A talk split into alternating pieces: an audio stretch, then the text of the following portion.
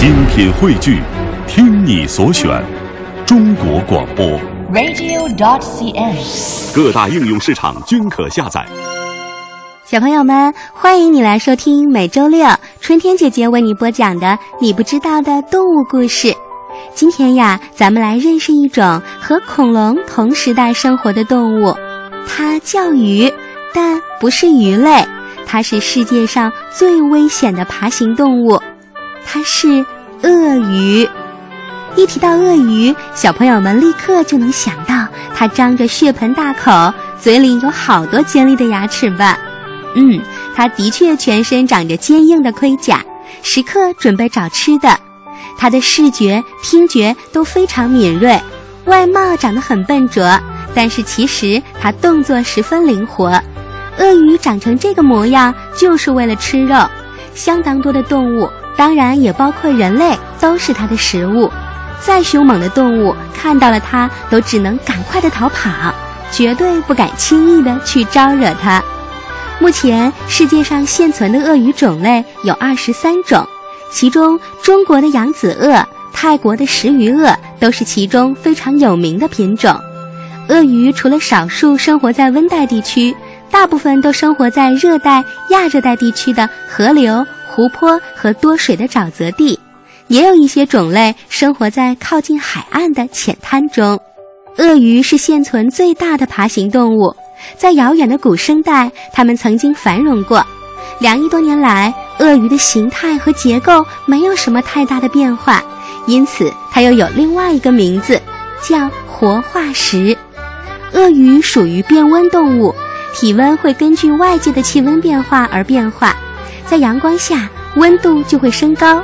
钻到水中，温度就会降低。鳄鱼之所以叫鱼，是因为它的外形有点像鱼。鳄鱼虽然能像鱼一样在水里嬉戏和生活，但它并不是鱼。春天姐姐把鳄鱼和鱼放到一块儿说，小朋友们就能了解了。比如，鱼的卵一般都是产在水中，但是鳄鱼却要爬上岸来产卵。鱼的身上长着各种各样用来游泳的鳍，但是鳄鱼的身上却找不到鳍，它是用粗壮有力的尾巴在水里快速游动的。鳄鱼是用肺来呼吸的，不能在水中呼吸，所以它们经常要到岸上来晒太阳，以便让身体暖和起来。因为鳄鱼没有体温，它是冷血动物。好，那我想问问小朋友。你见过鱼在岸上晒太阳吗？当然没有啦。鱼的一生都离不开水，所以鳄鱼不是鱼。鳄鱼和恐龙是同时代的爬行动物，可是恐龙都已经灭绝了，而鳄鱼还生活在地球上，它就一定有它很厉害的生存秘密。这个秘密就是，鳄鱼既能在岸上生活，又能在水里生活。这让鳄鱼的狩猎范围大了很多。小朋友们想想看，不管是地上跑的、地下藏的、树林里躲的，还是天上飞的动物，它们都要喝水。喝水就要到水边来，那鳄鱼正好就守株待兔一般的生活在水中，等待着它的猎物。鳄鱼在水里生活的诀窍，就是鳄鱼嘴的顶部有一个颚，可以让空气和水隔开。体内的氨基酸链的结构让鳄鱼供氧、储氧的能力很强，能在水下潜伏半个小时不出来。鳄鱼扁平的头上长着鼻子、耳朵和眼睛，在狩猎的时候能够保证它仅有眼睛、耳朵和鼻子露出水面。鳄鱼长长的尾巴是侧扁形的，在水中就像一条船桨，一划一动，推动着鳄鱼的前进。这些都让鳄鱼适应了水陆两栖的生活方式。鳄鱼的身上长有像盔甲一样的鳞片，还有长长的尖牙的上下颌。它的身体胖胖的，力气很大。除了捕食之外，鳄鱼是很少活动的。不同的鳄鱼因为所猎食物的不同而长有不同的颌，也就是下巴。短吻鳄和大鳄鱼的下巴宽而短。所以能捕捉大一些的猎物。印度食鱼鳄的下巴长而尖，所以更适合捕鱼。所有的鳄鱼的嘴都非常有力，在捕获了动物之后，它锋利的牙齿能够深深地刺入到猎物的身体当中，并迅速将猎物撕开。和其他动物不同的是，鳄鱼的旧牙会定期的脱落，它的牙齿是长长的、圆锥形的，非常的锐利。它两年换一次牙，新牙会在旧牙的下方长出来，新牙就把旧牙给挤出去了。也就是说，鳄鱼总能长出新的牙齿。鳄鱼的听觉和嗅觉非常敏锐，一旦发现了猎物。它们就会立刻用粗大而有力的尾巴猛扫，当它们发现岸边有猎物的时候，就会马上将身体潜入水底，然后慢慢地滑向猎物。它们先一动不动地盯着，然后看准了时机，一跃而起，用有力的嘴和尖利的牙齿将猎物捉住。鳄鱼在水中的时候，它的鼻孔和耳朵会被一个特殊的皮片盖住。起到很好的防水作用，它的眼睛上有一层透明的眼睑，闭合下来就形成了对眼睛的一种保护膜。喉部也有一个皮片，当它们在水中张开大嘴的时候，这个皮片就能够防止水进入到鳄鱼的肺里。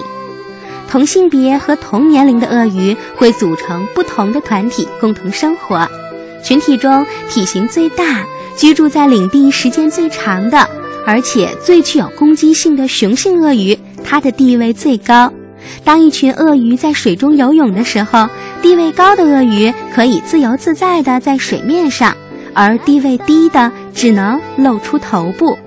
鳄鱼妈妈在七八月间产卵，一次可以生下二十到八十枚。孵化的时候，鳄鱼妈妈守在旁边，用尾巴洒水来湿润巢穴。让温度保持在三十到三十三摄氏度，只有合适的温度才能孵出小鳄鱼。外界温度会影响到鳄鱼的性别，高温孵化出来的小鳄鱼多是雄性的，而低温时多是雌性。小鳄鱼从蛋壳里出来的时候会发出尖叫声，这个时候鳄鱼妈妈就会迅速地挖开泥土，帮助小鳄鱼露出地面。刚出生的小鳄鱼非常非常小，鳄鱼妈妈会整天陪伴在孩子的周围，保护它们。同一窝的小鳄鱼在刚出生的时候会一起生活，通过互相碰撞和鸣叫来进行交流。等它们长大了，就会立刻离开家，去建立新的群体了。扬子鳄是我国特有的鳄鱼，它栖息在长江中下游地区。常在江湖、池塘边生活，遇到什么动物它就吃什么，鸡、鸭、鱼、鼠、蛙它都能吃。目前扬子鳄的数量已经不多了，它被列为了国家一级保护动物。那鳄鱼真的会流泪吗？答案是它真的流泪，只不过那并不是因为鳄鱼伤心。长久以来，人们认为鳄鱼流泪是在排泄体内多余的盐分。海龟、海蛇、海蜥等一些海洋爬行动物，还有一些海鸟的身上都有盐腺长在眼眶的周围。盐腺能够使这些动物将海水里多余的盐分去掉，从而得到淡水。所以，盐腺是它们天然的海水淡化器。人们一直认为鳄鱼流泪也是这个原因。鳄鱼的肾脏排泄功能很不完善，体内多余的盐分要靠一种特殊的方式来排泄，而鳄鱼的盐腺正好位于眼睛的周围。但是也有一些研究表明，鳄鱼是通过舌上分泌液来排泄盐分的。那么，鳄鱼的眼泪又起到什么作用呢？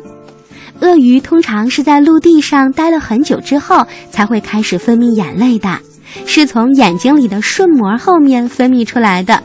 瞬膜是一层透明的眼睑，鳄鱼潜入水中的时候闭上瞬膜，既可以看清水下的情况，又可以保护眼睛。瞬膜的另外一个作用就是滋润眼睛，这就需要用眼泪来润滑。鳄鱼吃东西的时候，是不是真的会流泪呢？佛罗里达大学的动物学家在鳄鱼饲养场里观察，他拍摄了七头鳄鱼在吃东西时候的状况，发现其中五头都会边吃边流泪，有的甚至眼睛还会冒泡泡。它们吃的是像狗粮一样的加工食品，当然犯不着为这些动物而哭泣。所以科学家推测，这是因为鳄鱼在进食的时候，伴随着吹气，压迫了鼻窦当中的空气和眼泪混合在一起流了出来。所以现在小朋友知道啦，为什么鳄鱼会经常流泪了。好啦，通过这期节目的介绍，相信小朋友们对鳄鱼有了更多的了解了。欢迎你给春天姐姐写信。告诉我你喜欢什么动物，想知道哪些动物的知识？春天姐姐会在以后的节目当中继续为大家播讲有趣的动物故事。